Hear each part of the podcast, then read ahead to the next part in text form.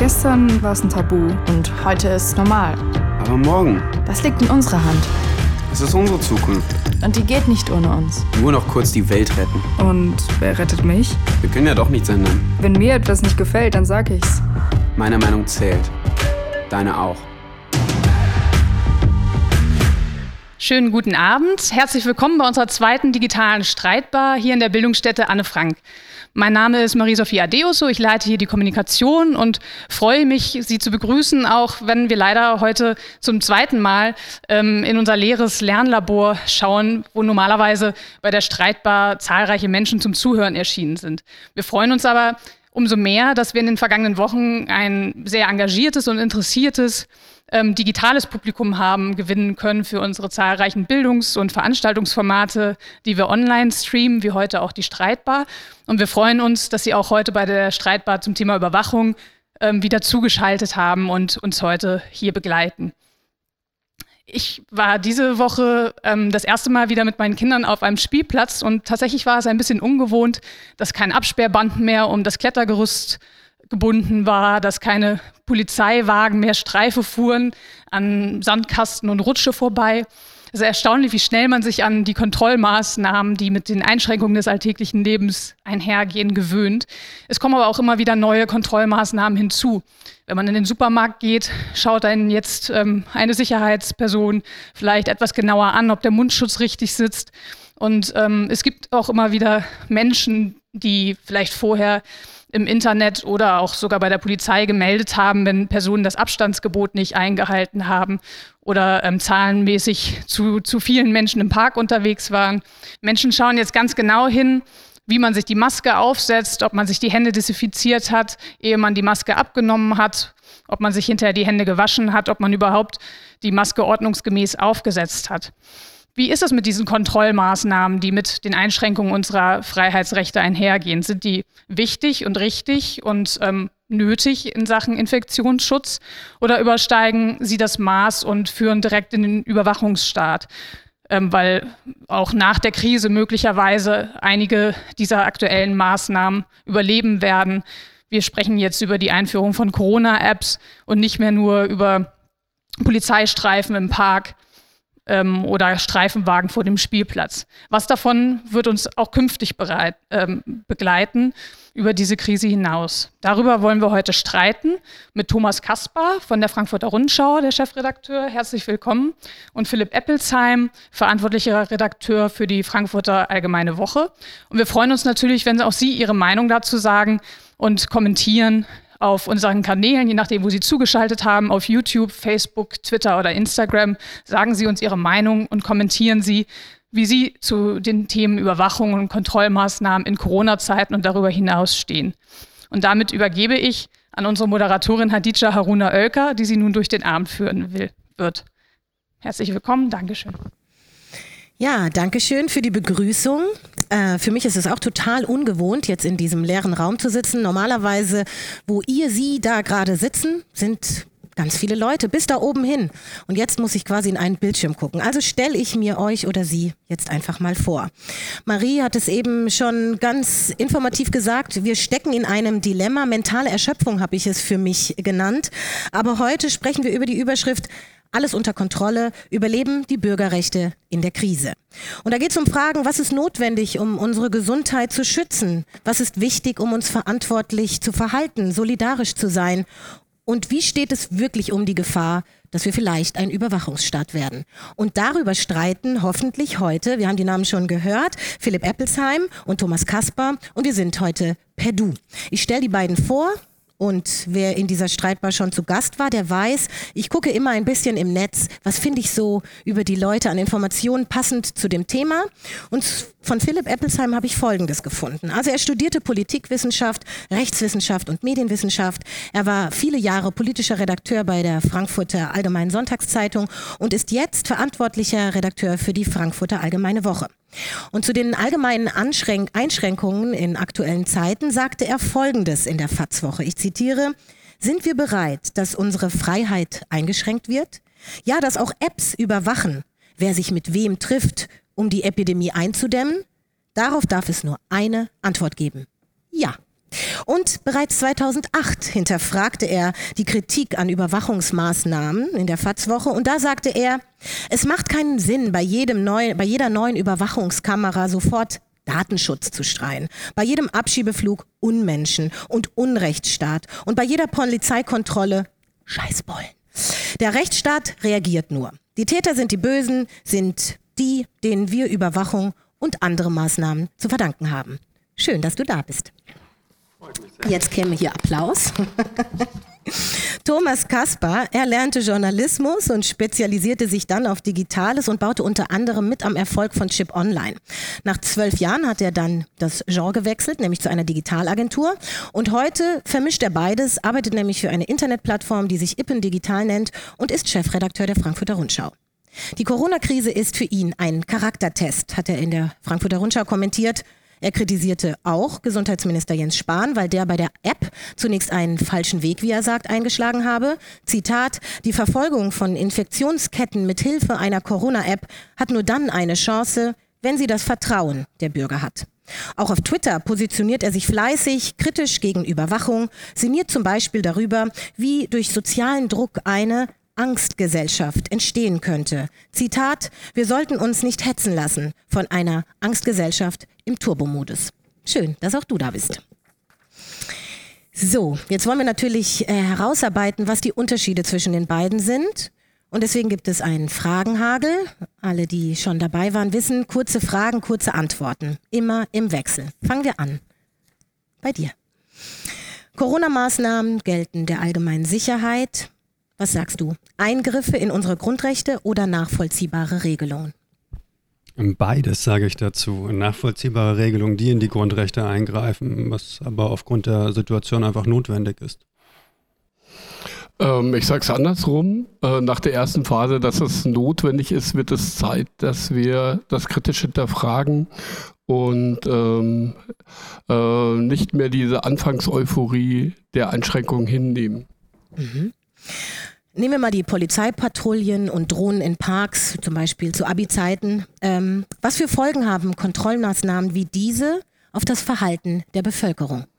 Ähm, wir haben erst vor kurzem einen Titel gemacht. Der, äh, ich glaube, dass die Corona-Krise schon bei manchen den Blockwart auch hervorruft. Ich habe äh, eine bayerische Vergangenheit und in Bayern ist es schon extrem. Also da gehen Polizisten zu Anglern, die einsam am Fluss sitzen und sagen, du darfst, wir haben ein Sitzenbleibverbot und scheuchen den Angler auf. Oder Nachbarn denunzieren sich.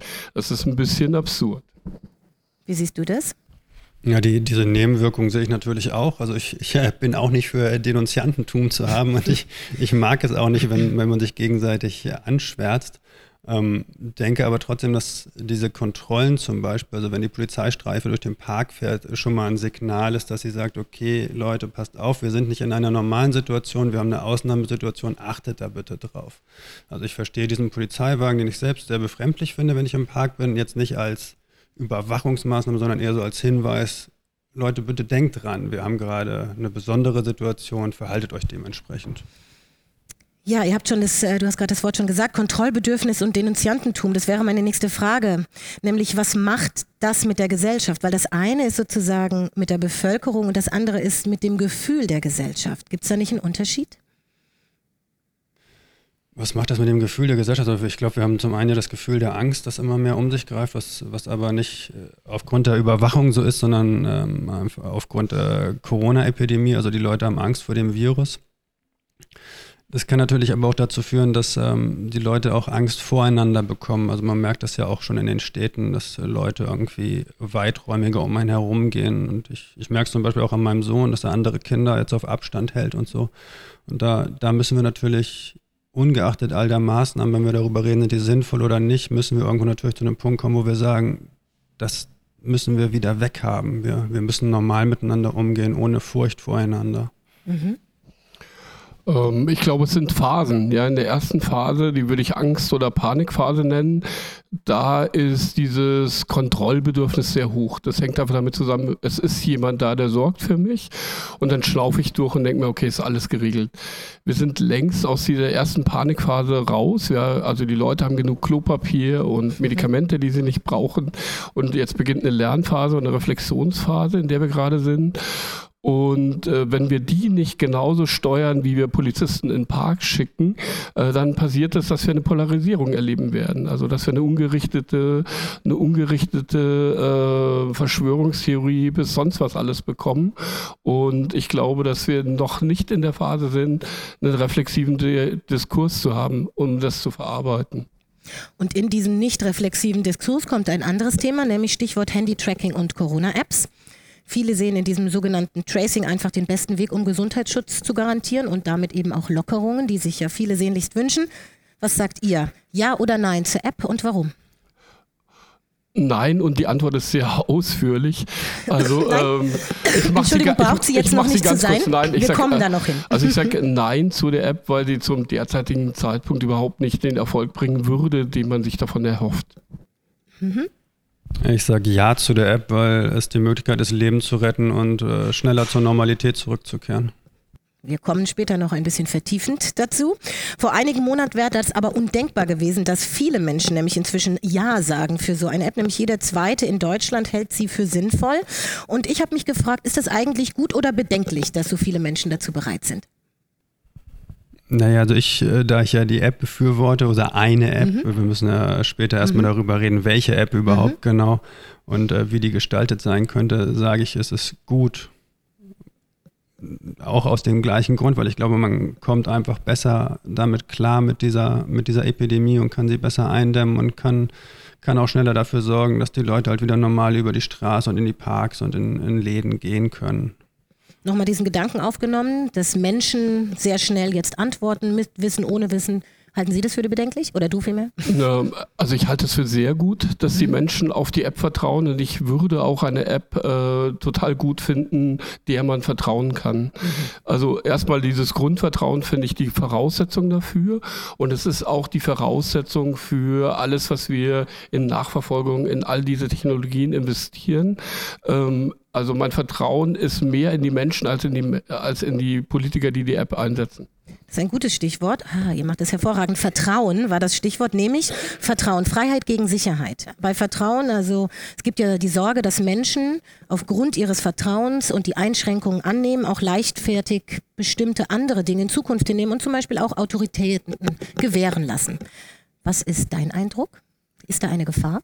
Hm, äh, das ist die Kerngefahr. Das ist immer die Kerngefahr. Noch dazu, wenn wir über Digitalisierung reden, weil Digitalisierung besteht aus psychologischer Führung, also Gamification und so weiter. Und natürlich kann ich alles damit machen. Darüber können wir gleich ausführlich reden. Aber das ist eine Riesengefahr. Und ähm, in einer Panikphase umso schlimmer, äh, weil ich einen noch größeren Reiz habe als erreicht den nächsten Level, äh, schütze deine Gesundheit, die Gesundheit deines Papas, die Gesundheit deiner Kinder. Geben die Menschen zu schnell gerade jetzt die, den, sich den Einschränkungen hin, ihre Freiheiten auf in so einer Zeit der Krise? Was ist dein Eindruck?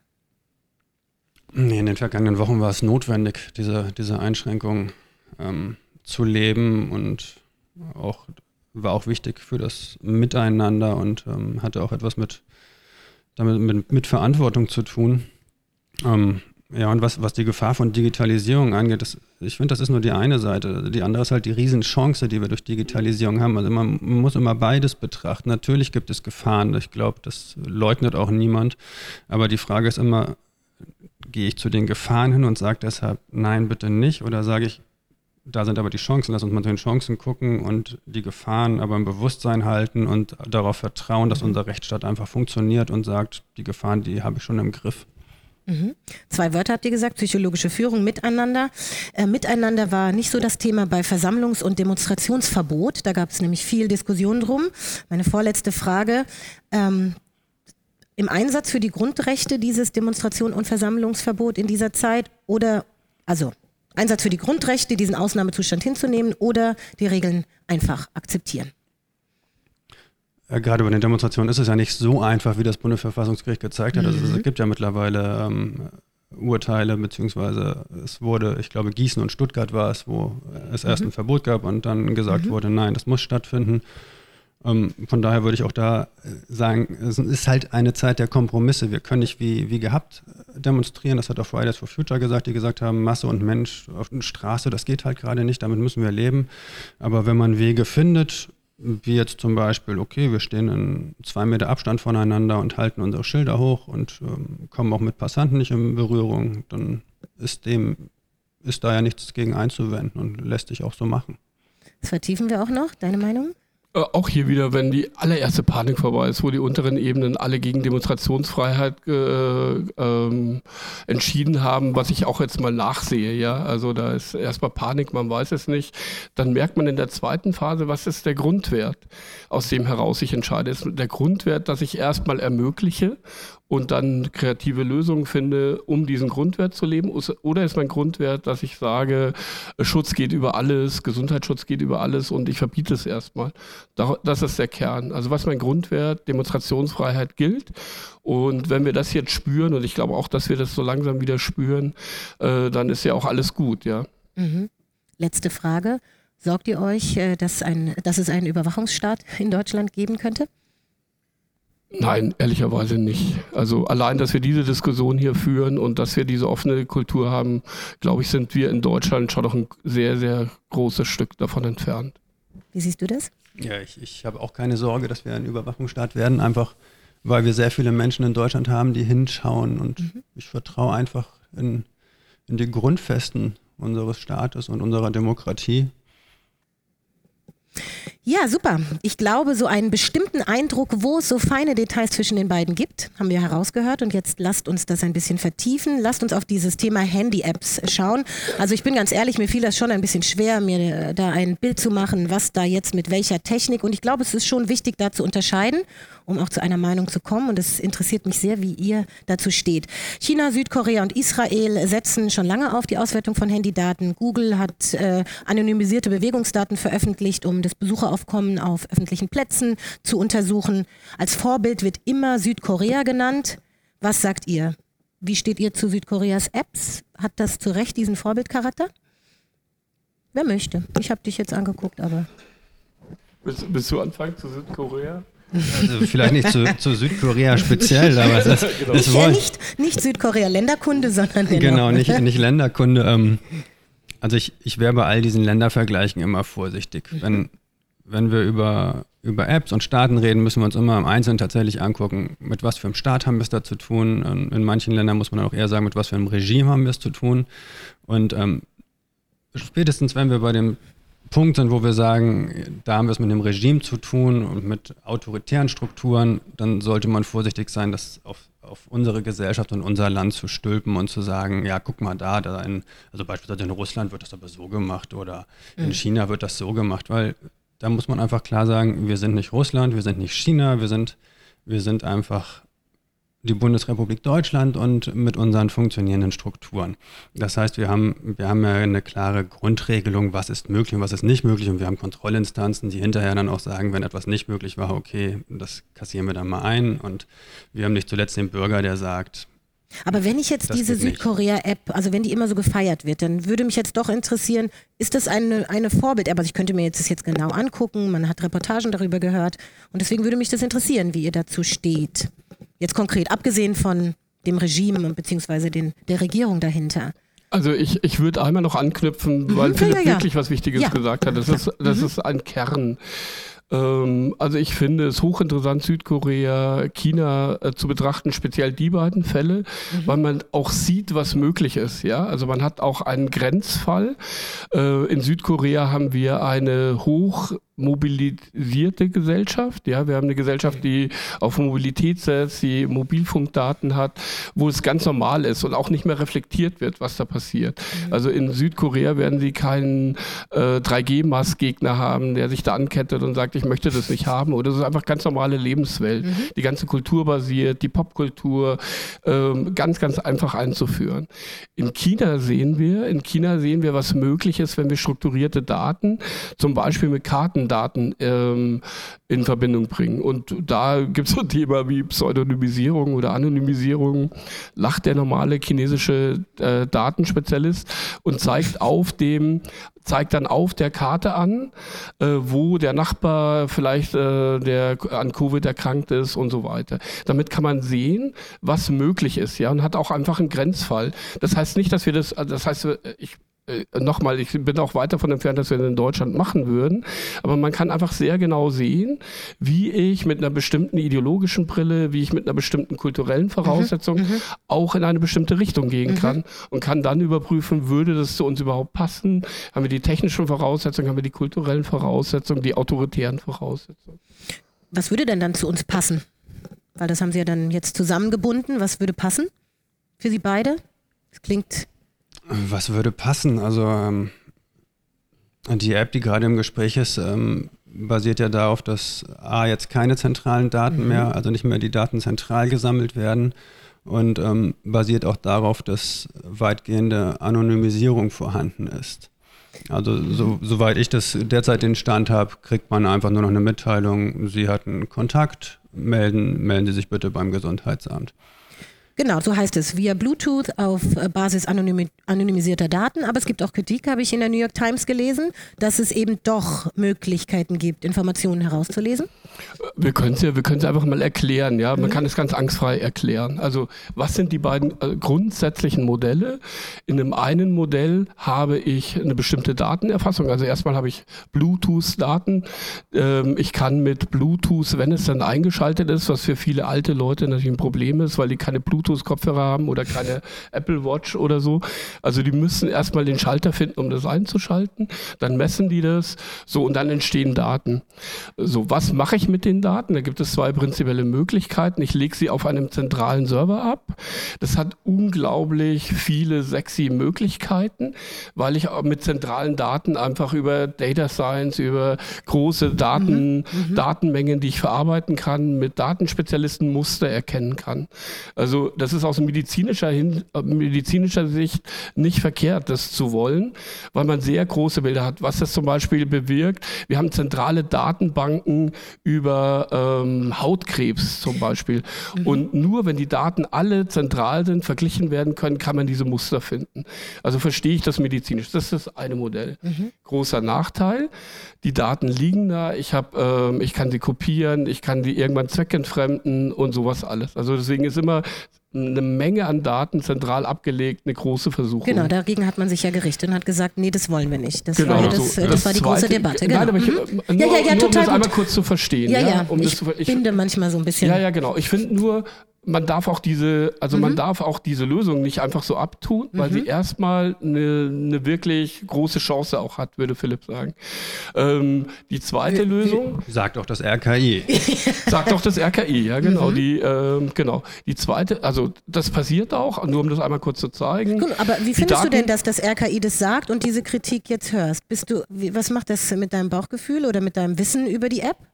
Naja, die Kritik ist mir ja bekannt. Ich, ja. ich trenne dann immer und sage, reden wir jetzt mal über das könnte, also wo sind die Gefahren? Mhm. Ja, natürlich gibt es Gefahren, aber dann, dann sage ich halt, okay, dann sorgen wir halt dafür, dass diese Gefahrenmomente nicht eintreten, genau wie wir uns auch in anderen Lebensbereichen angewöhnt haben. Also Beispiel Google Maps wurde gerade schon erwähnt. Mhm. Also wir alle rennen mit unseren Kartenerkennungssystemen durch die Gegend und es gibt einen Konzern, der ganz genau weiß, wo ich Tag und Nacht mich äh, bewege. Da haben wir uns alle dran gewöhnt. Oder auch Alexa. Ich weiß nicht, wie viele mhm. Millionen Menschen derzeit Alexa im Haus haben, die wirklich in der Lage ist, die ganzen Gespräche mitzunehmen, wo keiner weiß, äh, was genau passiert da eigentlich mit. Also das, das akzeptieren wir alles. Und da habe ich mich jetzt in dieser Situation gefragt, jetzt geht es wirklich akut darum, dass mhm. wir irgendwie diesen, diesen Ausnahmesituationen möglichst schnell bekämpfen und wieder zur Normalität kommen, wie immer diese Normalität aussieht und irgendwie diese Epidemie, Pandemie eindämmen und auf einmal ist so ein Entsetzensschrei und alle sagen, ja, aber das kann aber missbraucht werden. Da frage ich mich, also in allen anderen Lebensbereichen nehmen wir das so schleichend hin und mhm. sagen, ja, was interessiert mich der Missbrauch, wenn ich jetzt meine Pizza bestellen kann online, ist doch viel besser und viel einfacher für mich. Das ist mir egal, wenn mhm. jemand weiß, welche Pizza ich mag. Mhm. Aber da, wenn es jetzt darum geht, eine Krankheit einzudämmen, sage ich auf einmal, na, da ist die Gefahr, das könnte ja passieren, dass. Also du sprichst quasi diese Normalisierung an, die du vorhin thematisiert hast, also eine kulturelle Veränderung, die quasi auch in dieser Turbo-Digitalisierungszeit von Corona stattfindet. Und du sagst dann quasi, warum sind wir da jetzt zu picky? Und, aber warum sollten Ja, wir denn picky sein? ähm, Oder? Nein, äh, ich teile die Analyse absolut. Aber sage, ich glaube einfach, dass die Gesellschaft und speziell die deutsche, vielleicht auch die europäische Gesellschaft einfach nicht darauf vorbereitet war. Also wir haben es mit uns machen lassen. Ja, wir erleben, wir erleben äh, den Umschwung von von physischen Warenprodukten, die man kaufen kann, die einen realen Wert haben, hin zu digitalen Produkten. Digitale Produkte basieren darauf, dass man möglichst viele Netzwerkeffekte erzielt, indem man möglichst viele Nutzerinnen und Nutzer aggregiert. Das ist das Geschäftsmodell von Google, von Facebook, von Amazon, von Apple. So, das haben wir akzeptiert und wir haben es nie gesellschaftlich reflektiert. Wir nehmen es einfach so hin. Und genau jetzt ist die Chance, in so einem entscheidenden Punkt, wie wenn es um unser Leben, um unsere Gesundheit geht, das endlich zu reflektieren und zu sagen, stopp, jetzt müssen wir innehalten. Und spätestens jetzt ist die Zeit, wo wir sagen, jetzt brauchen wir die dahinterliegende digitale Vision, um genau das nicht weiter so zu machen.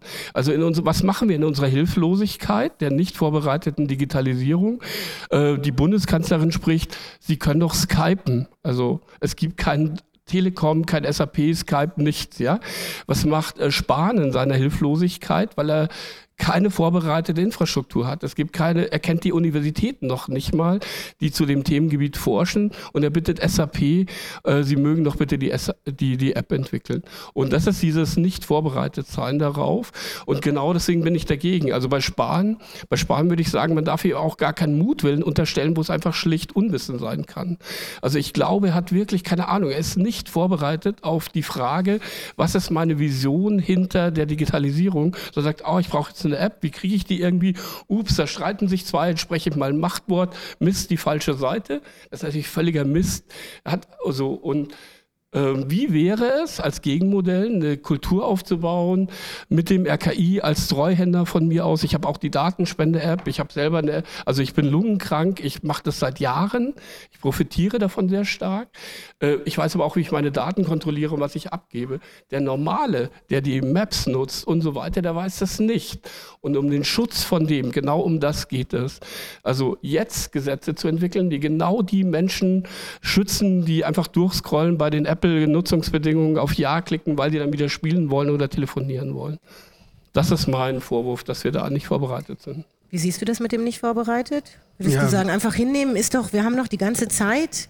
Nee, das, äh, Mhm. die Analyse teile ich. Also wir sind tatsächlich auf diese Situation nicht vorbereitet gewesen und man, man merkt dann halt auch gerade in, in dieser Phase, wo es einfach noch hinkt bei der Digitalisierung und Mhm. wo Aufholbedarf ist. Ähm, ich würde nur die Frage stellen wollen, ist es jetzt der richtige Zeitpunkt, diese Kultur zu etablieren Mhm. oder sagen wir jetzt nicht, jetzt lass uns mal lieber handeln, Leute, und die Kultur etablieren wir dann, wenn wir gehandelt haben. Und ähm, dann reden wir über Vor- und Nachteile und äh, lassen mal meinetwegen das Bundesverfassungsgericht nochmal draufschauen, lassen nochmal die Parlamente diskutieren und äh, dann können wir auch Sachen wieder einkassieren und Veränderungen vornehmen. Aber Hauptsache, Hauptsache es wurde erstmal was getan. Ich habe dann ein richtig großes Stoppschild und sage, ja, genau, jetzt ist der richtige Zeitpunkt. Also The Circle, äh, Eggers hat genau das beschrieben. Ähm, nimm dir irgendeinen hübschen, äh, hübschen Vorwand, der breit akzeptiert ist. Oh, dein Kind soll nicht entführt werden, Papa fällt nachts hin, ist doch schade, wäre doch besser, wenn du Daten hast, damit das nicht passiert. Genau das passiert jetzt. Also ein moralisch total hochstehender Grund, den ich zutiefst teile. Leute, bleibt zu Hause, haltet Abstand, alles, ja. Also wir müssen Einschränkungen hinnehmen, gar keine Frage. Aber ähm, genau jetzt wird auch der Punkt entschieden und wird falsch entschieden. Und deswegen habe ich da ein Stoppschild, ja. Ähm, wollen wir noch auf die zweite App eigentlich eingehen, weil ich wollte nämlich Die noch europäische? die Achso, die zweite, das zweite, die, ja, genau, das ist Lösung, gut, ja genau, die, weil, äh, die äh, nach der, nach der äh, Diskussion Weil auch da, auch da würde ich gerne Diskussionen anstoßen, ähm, die wir einfach dringend führen müssen. Ich bin ja dafür. Also ich bin wirklich dafür, wenn wir aufgeklärt sind und wenn eine Spitze an Multiplikatoren, was anderes wird es nicht sein, das geklärt haben und der Allgemeinheit zur Verfügung stellt, Leute, glaubt mir, das ist jetzt sicher Chaos Computer Club sagt, so können wir es machen oder so, ja. Und es gibt auch bei der dezentralen Lösung keine Anonymisierung, kann es nicht geben, mhm. weil es gibt, äh, also man unterscheidet zwischen anonym und Pseudonym. Ich erkläre es nur einmal ganz kurz. Pseudonym ist, du bist XY 3250 und nur mein Handy weiß, dass du XY 3250 bist und nicht das böse Robert Koch Institut oder Spahn und äh, so. Wir müssen einen Diskurs führen, welche Privatheit wir haben. Auch das verletzt es ja. Was ist die brutalere Privatheit? Wenn es auf einem zentralen Server diese Information gibt und ich sage, oh, den muss ich jetzt anrufen. Oder wenn wir beide voneinander wissen, dass du Covid hast oder Herpes oder Tripper. Ja, ich meine, also ich überspitze es mal, damit das Problem klar wird. Also höchst sensible Daten. Da sind wir bei dem China-Modell. Oh, mein Nachbar hat Covid, weißt du schon. Also, und genau darum geht es. Und diesen Diskurs müssen wir führen. Und dann treffe ich die Entscheidung und sage, Achtung, wenn Sie sich jetzt treffen, ähm, ich habe vielleicht einen Button hier, ich, ich mache es mal nur übertrieben, so wird es nicht laufen. Aber gedanklich, ah, okay, ich, ich gehe davon aus, der hat hier einen Leuchtpunkt, okay, angeschaltet, angeschaltetes Video, der trackt mich und wenn ich Covid habe, weiß der, dass ich Covid habe. Du, ähm, du meinst es über die Bluetooth-Verbindung, ganz genau, nur ja? damit die Leute also, sich das Achtung, vorstellen. du bist rückverfolgbar, Genau. Achtung, das ist so ähm, und so weiter dass man das dann wieder banaler macht und einfacher macht, damit es für die Leute handhabbar ist bin ich sofort dabei. Aber all dieser Diskurs ist momentan noch nicht gewesen. Und wir sagen einfach, ja, Mensch, Achtung, Gesundheit, wichtig, lass es uns nachverfolgen und delegieren es zurück zu den Einzelpersonen. Die Frage ist halt, wie lange wollen wir über diese App streiten? Also wollen wir das machen, wenn, wenn die erste Welle jetzt vorüber ist? Wollen wir dann noch streiten, wenn die zweite Welle vorüber ist? Also wie, wie lange soll das gehen, dass man über diese App streitet? Und dann muss man auch immer die Frage stellen, wer sind denn die Bedenkenträger? Und auch da würde ich sagen, so wie man die Befürworter hinterfragt und sagt, welche Gründe haben die? Sind da irgendwelche Mächte im Spiel vielleicht, die irgendwie zum Überwachungsstaat wollen? Muss man natürlich auf der anderen Seite auch mal hinterfragen, welche Gründe haben eigentlich die Leute, die, die so sehr davor waren? Haben die vielleicht auch eine Agenda oder nicht? Das sind, finde ich, auch Fragen, die legitim sein müssen. Was sind denn das zum Beispiel für Gründe? Weil das ist eine gute Überleitung zu dieser anderen App, der Europa, europäischen App, dieses Projekt PEPP. Oh je, PEPPPT und viele Wissenschaftler haben, da, haben, das, haben sich verabschiedet, haben einen offenen Brief geschrieben, haben da ja auch gesagt, in dieser Entwicklung dieser europäischen App, Vorsicht, Überwachung durch die Regierung. Was würdest du jetzt sagen? Was, sind denn, was ist denn dieser Gedanke der Kritiker? Was könnte der sein? Das würde mich jetzt interessieren. Naja, bestenfalls nehme ich an, dass die, äh, die Wissenschaftler, die diese Kritik äußern, tatsächlich Angst haben vor, vor Machtmissbrauch durch diese App. Das ähm, will ich ihnen auch nicht absprechen. Aber es gibt natürlich auch ähm, im, im Online-Bereich auch ähm, Leute, die aus politischem Interesse handeln, die einfach sagen, diese Bundesrepublik Deutschland behagt mir nicht und alles, was mit Kontrolle zu tun hat, mhm. behagt mir nicht, sondern ich, ich sage, das Netz ist frei und ich will auch, dass das Land genauso frei ist wie das Netz und irgendwie, die halt auch dann zur Polizei nicht Polizei sagen, sondern halt Bullen, wie wir es vorhin äh, bei der Einleitung mhm. kurz hatten. Und da, da muss man, finde ich, immer aufpassen und ähm, auch da genau hinschauen und sagen und dann auch hinterfragen. Mhm. Mhm. Aber wenn es jetzt um Wissenschaftler geht, die sagen, wir sind uns da unsicher und das ist nicht der richtige Weg, der da gemacht wird, da würde ich dann auch erstmal sagen, okay, dann ähm, die werden schon wirklich dieser Ansicht sein und jetzt nicht irgendwie mutwillig sagen, das ist alles Blödsinn. Aber wer kann es denn dann entscheiden, wenn man, nicht, wenn man die einen Wissenschaftler nicht nimmt oder beziehungsweise sagt, da gibt es Kritiker, da muss man genau hingucken? Das ist ja der Grund, warum wir so diskutieren. Also ich glaube, also ich würde dir den Ball gerne wieder in das Feld zurückspielen, weil ich fürchte, dass es weniger ähm, aufgrund der Entwickler liegt und der Programmierer oder der deutschen Firmen, als auf der Unfähigkeit von Politikern, das äh, fundamental entscheiden zu können, auf einer profunden Basis, warum es so lange dauert. Und Jens Spahn spielt ja auch keine ganz so gute Rolle ähm, in der Entscheidungskompetenz und in der Folgenabschätzung. Das ist auch eines der größten Probleme, die ich habe, dass ein Mensch, der so oft Folgen nicht abgeschätzt hat, jetzt für die App zuständig ist. Also das ist Teil unserer unserer Kultur, genau äh, so einen Gesundheitsminister zu haben, ja. Und ähm, wenn, wenn man die, wenn man die, äh, die universitäre Szene anschaut, ja, das Deutsche Forschungsinstitut für Künstliche Intelligenz, die haben so ein Crowd-Sensing, ähm, nennt sich das. Die sind extrem weit. Oder man findet äh, in Karlsruhe, die haben äh, extrem gute, extrem gute Lösungen für Privatheit und auch die Definition von Privatheit. Ähm, da wir aber keinen Expertenrat haben oder da es kein Digitalgremium gibt, also wir haben Doro Beer, die ist total nett und wir haben jetzt in Hessen eine Digitalministerin, die sich um Sendemassen kümmert, aber jetzt merken wir, was Digitalisierung heißt. Ich brauche digitale Signaturen, ich brauche äh, digitale Sicherheit, digitale Rechte und äh, da, wir, wir bezahlen die Schulden aus der Vergangenheit, weil wir das nicht gemacht haben. Und das hilft ja nichts. So, wir können uns, wir können uns dann gerne einigen, dass die App äh, auch schneller entwickelt werden muss. Ich glaube, dass sie sowieso aber nicht so viel bringen wird, weil einfach viel zu wenig Leute die nutzen werden. Genau, also zumal in der Risikozielgruppe. Also das ist so ein ganz banaler Grund, den ich dagegen habe. Also die, Leute, die schützen soll, denen hilft es wahrscheinlich nicht. Also würden wir jetzt wieder Volksfeste aufmachen, bin ich sofort dafür, weil dann hast du eine sehr schnelle Covid-19-Nachverfolgung von Volksfestbenutzern und sagt, wenn ihr ins Volksfest müsst, müsst ihr die App anmachen. Dann mhm. würde ich sagen, okay, wer saufen kann, kann auch Bluetooth anschalten. Aber, aber den eigentlichen Zweck, also eine massenhafte, über die kritische Masse Datenerfassung, sehe ich eben nicht gewährleistet. Also bei, bei der Verwendung, wer sie nutzt und wer nicht, muss man jetzt natürlich mittlerweile fragen, tatsächlich, wahrscheinlich äh, werden es jetzt immer weniger nutzen, einfach mhm. ähm, weil der Streit immer länger anhält und äh, die Leute dann natürlich auch irgendwann nicht denken, naja, so irgendwas wird schon dabei sein, dass die so lang streiten, dann mache ich das vielleicht auch lieber nicht. Ähm, und ja, natürlich kann man auch über den Sinn streiten. Also zum Beispiel mein Handy liegt jetzt hier nicht auf dem Tisch, sondern irgendwie ein paar Meter entfernt. Wenn hier jetzt jemand äh, krank wäre, würde ich wahrscheinlich anschließend nicht benachrichtigt werden, weil ich einfach mein Handy nicht dabei habe. Also da, damit, das kommt ja auch noch dazu, dass die Leute ihr Handy dann auch in der, in der Tasche haben müssen und äh, alles eingestellt haben müssen. Ähm, aber ich glaube schon, wenn, wenn eine bestimmte Menge mitmacht, hilft das schon. Also einfach, ich für mich zum Beispiel würde sagen, ja gut, ich mache das einmal, weil ich dadurch anderen signalisiere, wenn ich krank sein sollte, gebe ich den anderen die Möglichkeit, dass sie wissen, okay, ich hatte Kontakt mit einem Kranken und ähm, dann halte ich mich auch zurück und verbreite es nicht weiter.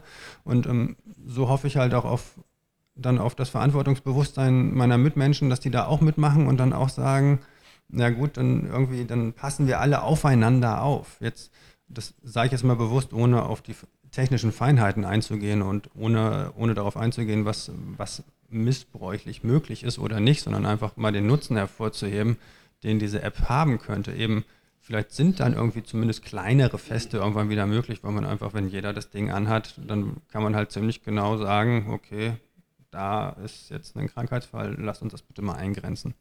Also ähm, du kriegst mich natürlich sofort mit, wir passen aufeinander auf und ich glaube, ich glaube auch tatsächlich, dass Digitaltechnik ein großer Schlüssel sein kann, um aus der Corona-Krise rauszukommen. Ja? Also wenn du Daten zur Verfügung hast, dann wird relativ entscheidend sein, das immer mehr zu lokalisieren und die Nachverfolgung hinzubekommen. Und da kann eine App ein wichtiger Bestandteil dafür sein. Ja? Ähm, dass man dann einfach sagt, okay, in dem, also ähm, meine Familie lebt in Freising in Bayern, das ist, findet man ganz leicht auf jeder Corona-Karte, das ist dunkelrot. Also er hat innerhalb von Bayern mit die meisten Fälle und dann sagt man, Mensch, Leute in Freising.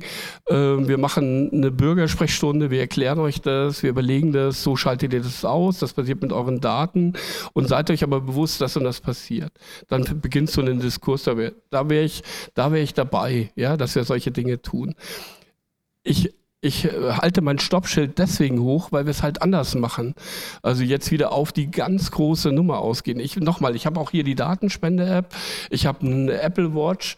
Äh, das Robert Koch Institut macht das extrem seriös, ja. Wenn man sich die Datenschutzrichtlinien anschaut, die geben genau Aufschluss, auf welche Fünferpotenz sie die Daten runden, wo die hingehen. Die Firma, die das macht, ähm, von Professor Grönemeyer, die die Daten auswertet, ist völlig transparent und völlig gut erklärt, ja. Und so kann man das machen. Man kann es aber nicht plump machen äh, und das einfach so, ja, wir machen jetzt die App, weil dann ist sie kaputt. So, und jetzt noch einen, einen letzten Zirkel. Oh, du, Dafür bist du die Moderatorin. Bist du, genau. Genau. Wir haben so viel App gesprochen und ihr könntet noch stundenlang, aber können wir einen geistigen Cut machen? Denn wir springen jetzt im Thema, weil wir haben ja nicht nur die App heute zu besprechen, sondern wir haben auch das Stichwort die Möglichkeit demokratischer Teilhabe. Und Covid-19 führt uns quasi in so ein Spannungsfeld zwischen Freiheit und Sicherheit. Es gab dann Feststellungen wie zum Beispiel von der Grundrechteagentur der EU, die eben schwerwiegende Grundrechtseingriffe äh, prognostiziert hat. Oder es gab eine Diskussion um unverhältnismäßige sinnlose Einschränkungen. Du hattest das Parkbanksitzen als Infektionsrisiko angesprochen. Und ich würde gerne mal mit euch schauen auf das Versammlungs- und Demonstrationsrecht. Das war ja vorhin eine kurze Frage. Und ich will erinnern, in Frankfurt gab es ja die Seebrücken-Demonstration.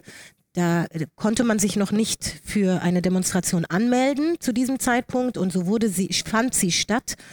Die Menschen protestierten zwar mit Mindestabstand, aber sie, verstoß, verstieß, äh, sie haben gegen das Kontaktverbot verstoßen. Und deswegen wurde diese Demonstration aufgelöst. Es gab eine große Debatte, Kritiker, Befürworter. Es war ein Riesenthema.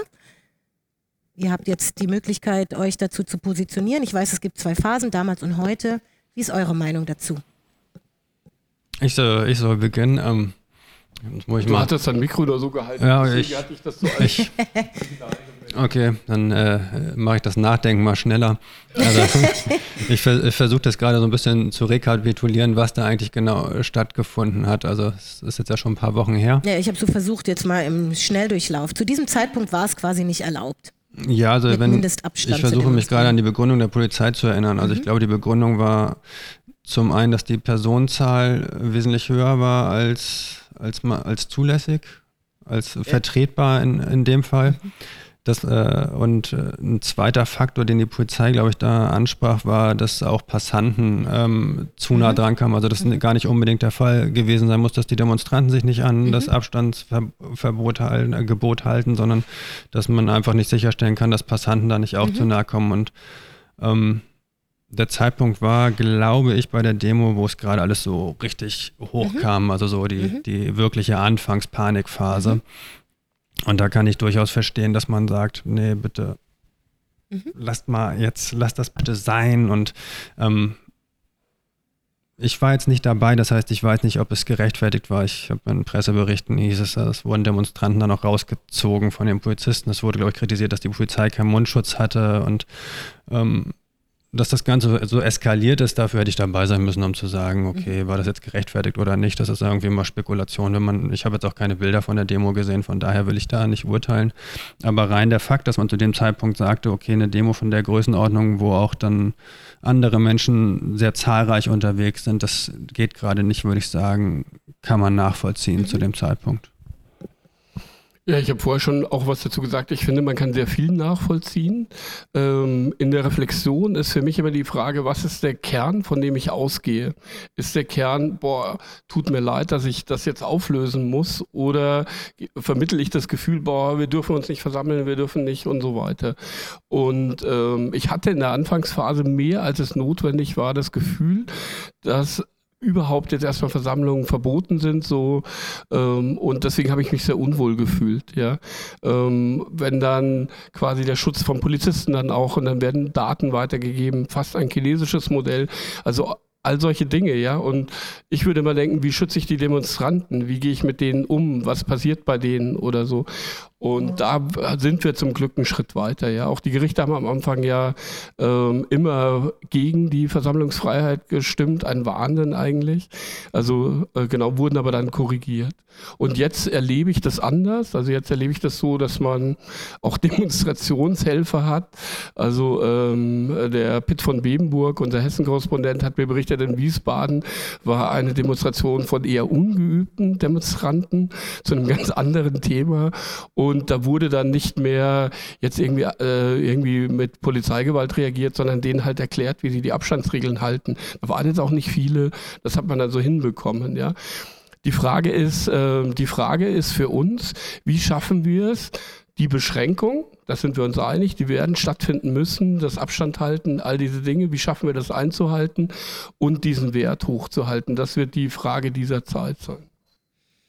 Ich finde es interessant, es gab äh, diesen Wandel, den habe ich auch wahrgenommen, aber ich würde schon sagen, dass äh, durch diesen ersten Protest diese, diese Mauer durchbrochen wurde, zu sagen, ich möchte für meine Grundrechte einstehen. Es gab zum Beispiel einen Professor äh, Lepsius, Oliver Lepsius, ähm, Professor für öffentliches Recht und Verfassungstheorie an der Uni Münster und er sprach von einem Dilemma und er hat geraten, äh, das Grundrecht auf Versammlungsfreiheit einzufordern, Widerspruch einzulegen, um eben sozusagen aufzuweichen, Möglichkeiten zu bieten, wie zum Beispiel mit Abstand, mit und ähm, um eine weitere Demonstration zu nennen, die Hashtag Corona-Eltern haben ja demonstriert und da gab es dann aber leider auch solche Hinweise, ob die wahr sind oder nicht, deswegen schmeiße ich sie in den Raum. Äh, bitte macht, sagt nicht, dass ihr die Demonstration macht, also sozusagen dieses, der Versuch, seine, sein Recht einzufordern, hat immer auch so ein, im Moment einen Verhandlungsmoment. Wie, wie steht ihr dazu? Es gab eine Entwicklung, wo stehen wir da jetzt? Na, wo stehen wir da jetzt? Also wir, wir lassen ja immer mehr zu äh, und ähm, bewegen uns ja immer schrittweise Lockerung. Das äh, betrifft natürlich sowas auch. Ähm, ich glaube, es ist tatsächlich unstrittig. Also es gibt, glaube ich, niemanden, der sagt, nein, die Grundrechte sind überhaupt nicht eingeschränkt. Also auch, auch unser Innenminister sagt ganz klar, wir haben eine Situation, die mit massiven Grundrechtseinschränkungen einhergeht. Und ähm, wir sind da aber in so einem dynamischen Prozess. Das dass am Anfang irgendwie teilweise auch Fehler gemacht werden, dass manchmal auch überspitzt wird von, von beiden Seiten, würde ich sagen, dass ähm, man sich falsch verhält und dass man empört reagiert. Das ist, glaube ich, in so einer Anfangsphase auch ganz normal, weil einfach das für alle Leute Neuland ist. Und jetzt sind wir allmählich dabei, einfach auszutarieren, was, was kann man machen, wie kann man es machen, was ist gerechtfertigt. Und ähm, da finde ich es auch äh, sehr erfreulich, dass so Wege gesucht werden, wie, wie, wie man irgendwie seine Meinung auf die Straße bringt. Das ist ja auch wichtig. Also sei es, ähm, dass am 1. Mai dann auch Online-Demos oder so beispielsweise stattfinden, was jetzt natürlich den Protest auf der Straße einfach in der Sichtbarkeit nicht ersetzt, aber da irgendwann, ich bin mir sicher, irgendwann wird der Protest auf der Straße auch wieder, wieder so stattfinden können und werden auch wieder große Demonstrationen erlaubt sein können. Ich weiß nicht, ob sie dann anders gehandhabt werden, ob man irgendwie das dann anders einteilt, diese Demonstrationszüge, aber ich glaube schon, man wird ja immer, man wird irgendwann wieder dahin kommen. Aber wir müssen halt mit der gegenwärtigen Situation umgehen und sagen, es tut uns leid, bitte haltet Abstand. Aber ich glaube, da haben auch die Demonstranten selbst gar nichts mehr gegen, weil so wie ich das jetzt in letzter Zeit verfolgt habe, machen die ja von sich aus, dass sie irgendwie ihre Markierung zeichnen und ihre Ordner einsetzen und sagen, wir, wir haben ja selbst überhaupt kein Interesse daran, dass jemand krank wird. Du hast vorher einen sehr wichtigen Satz gesagt, auf den würde ich eingehen. Also in dem Punkt sind wir nicht weit auseinander. Aber jetzt geht es mir um einen ganz großen Grundwert nämlich mache ich heimlich Demonstrationen. Mhm. Äh, da wäre ich dafür, wäre es so geblieben wie in der Anfangsphase. Ja, da würde ich sagen, habt ihr sie noch alle jetzt? Wir lassen uns die Demo nicht verbieten, da finden wir kreative Formen. Wir sind aber nicht in dieser Phase. Mhm. Also ähm, wir haben sehr, wir, also die Gerichte lassen es zu, sie entscheiden für die Versammlungsfreiheit. Und ich glaube, eine Demonstration ist das Grundrecht, mit offenem Visier für seine Meinung einzutreten. Und wer tut es nicht?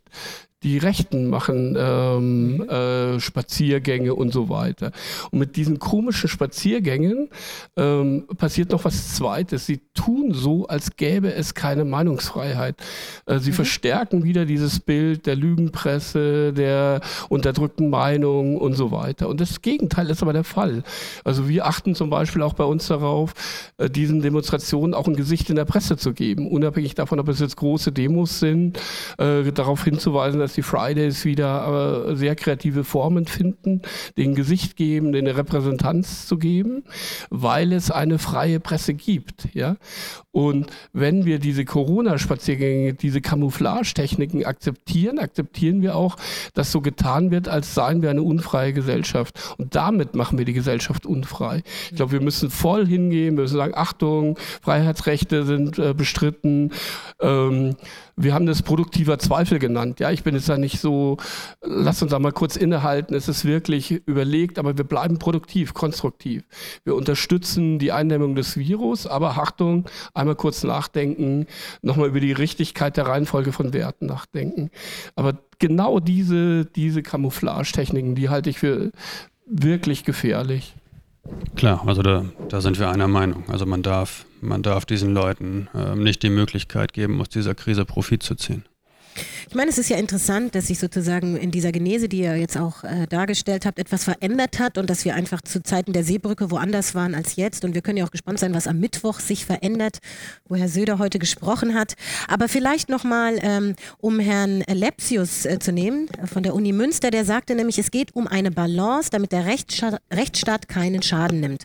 Und ich frage jetzt im Heute-Ist-Zustand und mit dem Blick auf morgen, mit der Verantwortlichkeit, die ihr auch benannt habt, weil Corona ist da und wie es weitergeht, äh, wissen wir nicht.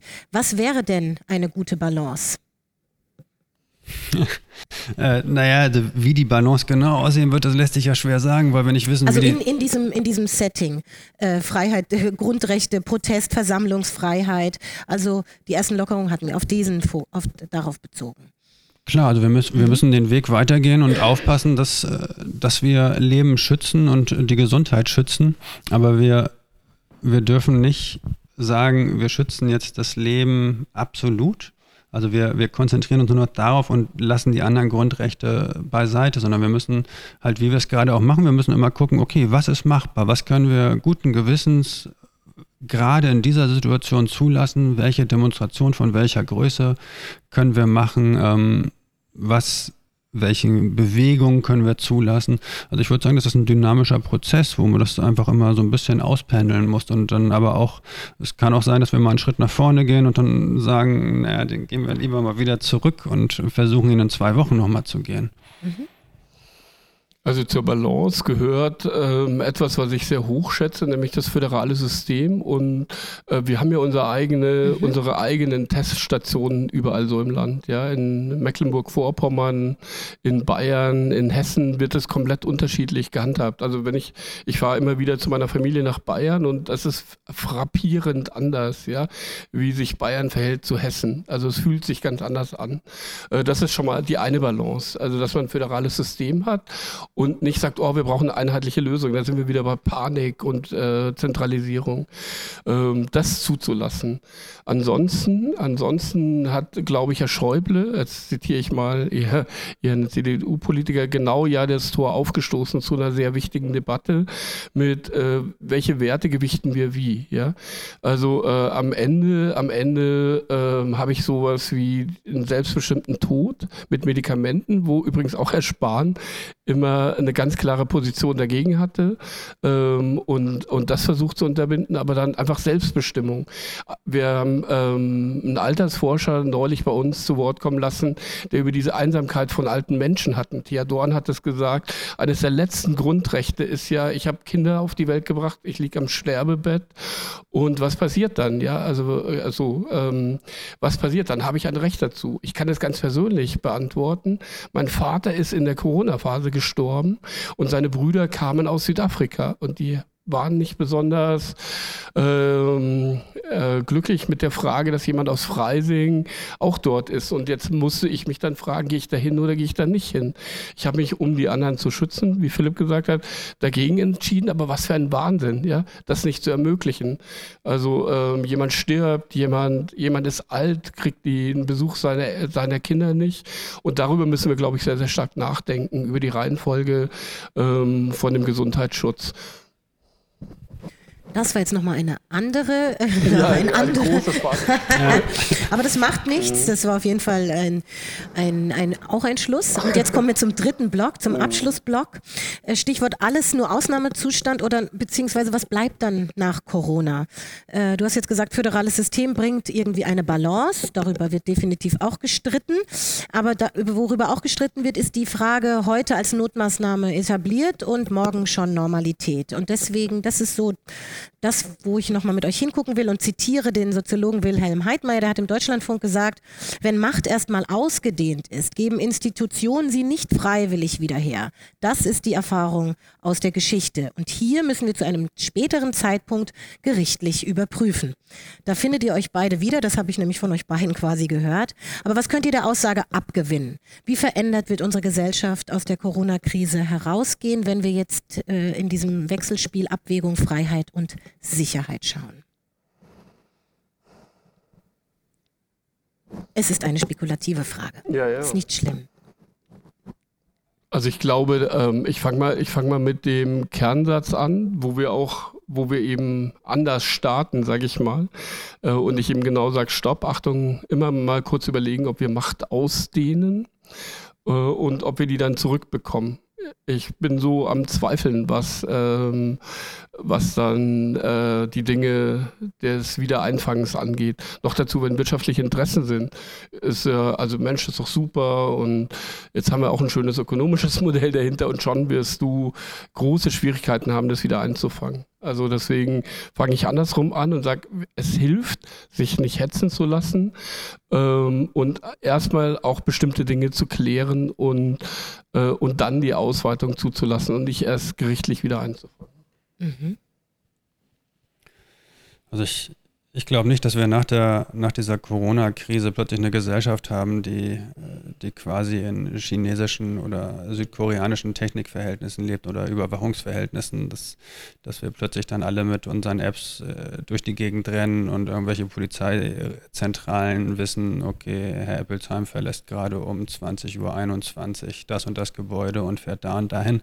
Ich, ich glaube, da sind wir noch sehr weit von entfernt und äh, da müssen wir natürlich auch alles tun, dass, dass wir davon auch immer weit entfernt bleiben. Mhm. Also diesen, keiner will ja diesen Überwachungsstaat, außer ich sag's mal ähm, ganz, ganz weit außen ein Lager, das äh, vielleicht dann doch irgendwie diesen Überwachungsstaat gerne hätte, aber ähm, jeder, jeder Bürgerliche ist, ist definitiv gegen einen Überwachungsstaat und deshalb glaube ich auch nicht, dass wir da hinkommen, weil es einfach, ähm, das ist unter anderem ja auch Aufgabe der Medien zu, zu sagen, okay, da sind die Gefahren, guck da bitte hin und deshalb da, da würde ich sogar sagen, da ist der Diskurs gut, dass, dass wir uns auch in, in den Medien streiten und sagen, dass da die einen sagen, nein, mach das und die anderen sagen, nein, aber da sind die Gefahren. Also dafür sind wir da, das aufzuzeigen. Ähm, wenn man ein bisschen weitergeht, was, was die Gesellschaft verändert wird, äh, sehe ich das aber ein bisschen kritischer. Also ich weiß tatsächlich nicht, wie sich unsere Gesellschaft verändert, aber es ist natürlich Furcht ist dann schon ein Element, das tendiert dann eher, dann, dann reagiert man lieber mit Sicherheitsbedürfnis anstatt mit Freiheitsbedürfnis. Das ist, glaube ich, was ganz Normales. Also wir hatten ja auch vor Jahren mal so die Diskussion, öffentlicher Raum, nachts so die Plätze und so Kameras, Videoüberwachung und so weiter, wo wo wir dann, ich glaube, es war vorhin nach dem Fall Dominik Brunner was, wo dann viele gesagt haben, es reicht, wir, wir wollen uns sicher fühlen und deshalb wurden, seitdem wurden unzählige Kameras in den Städten mhm. angebracht und wir haben gesagt, okay, diese Kameras sind gut und mittlerweile haben sich, glaube ich, auch alle daran gewöhnt und da war ja auch eine riesige Diskussion mhm. vorher.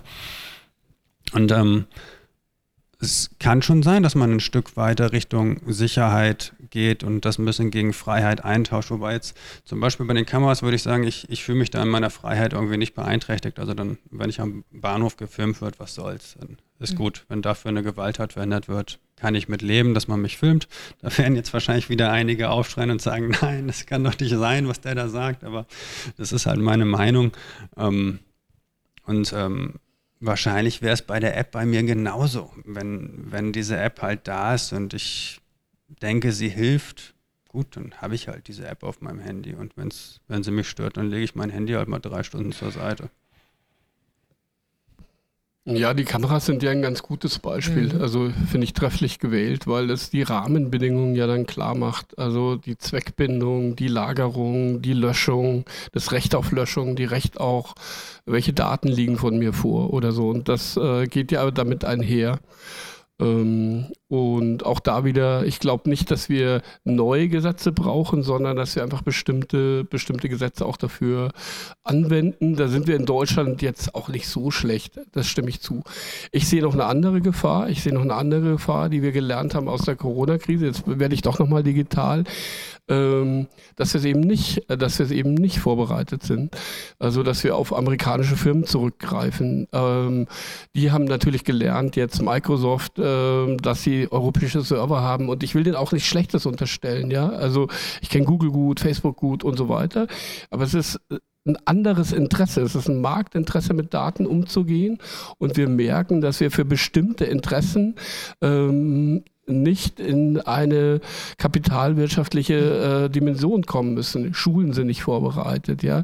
Ähm, was ist mit der Privatsphäre von Lehrerinnen, die sich jetzt nicht anders zu helfen wissen und ihre WhatsApp hergeben und dann aber plötzlich ähm, von Eltern gestalkt werden? Oder andersherum die Eltern, die sagen, boah, die Lehrerin ist nicht erreichbar, die hat aber überhaupt nichts. Und so sehen wir das in allen Bereichen. Im Gesundheitswesen sehen wir das, in der, in der Bildung sehen wir das. sind aber Allgemeingüter, ähm, die wir neu überdenken müssen und überlegen müssen, wie wir die schützen und wie wir die auch aus dem, aus dem kapitalistischen Interessenskonflikt rausholen und zum Gemeinwohl machen. Und darüber, ich glaube, das ist eine der großen Fragen, über die wir noch nachdenken müssen, wie wir zu einem Gemeinwohlbegriff kommen und den dann auch treuhänderisch und transparent ähm, schützen. Genau. Ja, auch da würde ich sagen, natürlich, es geht nicht ohne Misstrauen. Also jeder Bürger braucht ein gesundes Maß an Misstrauen. Äh, ich würde aber halt auch immer sagen, jeder braucht aber auch ein gesundes Maß an Vertrauen. Also das, das muss sich irgendwie, auch das muss irgendwie in Balance sein, dieses Verhältnis.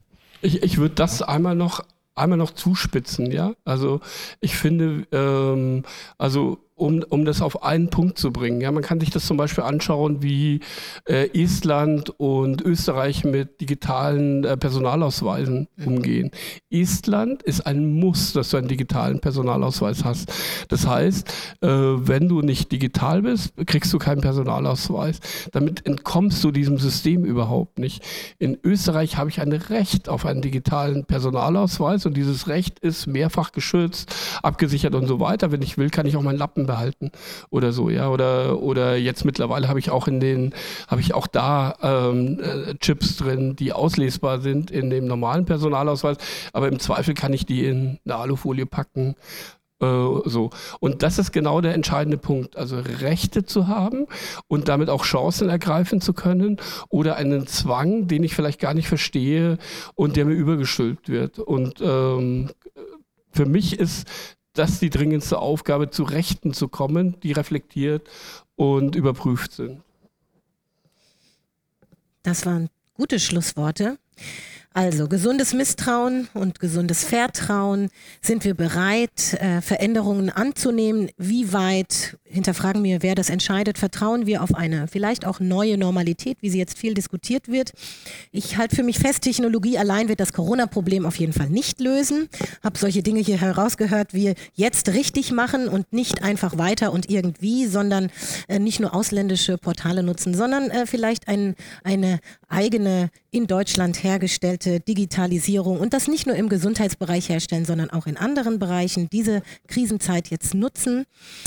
Sind wir bereit? Machen wir mit oder bleiben wir kritisch? Ich glaube, ihr habt ganz viel mitgegeben, um kritisch zu denken. Und das ist, glaube ich, das, was vor einem Überwachungsstaat schützt. Das ist auch etwas, was ich mitnehme. Und damit bedanke ich mich ganz herzlich bei euch und bei euch auch, die ihr zugeschaut habt. Und ja, ich hoffe, wir sehen uns bald in Live wieder.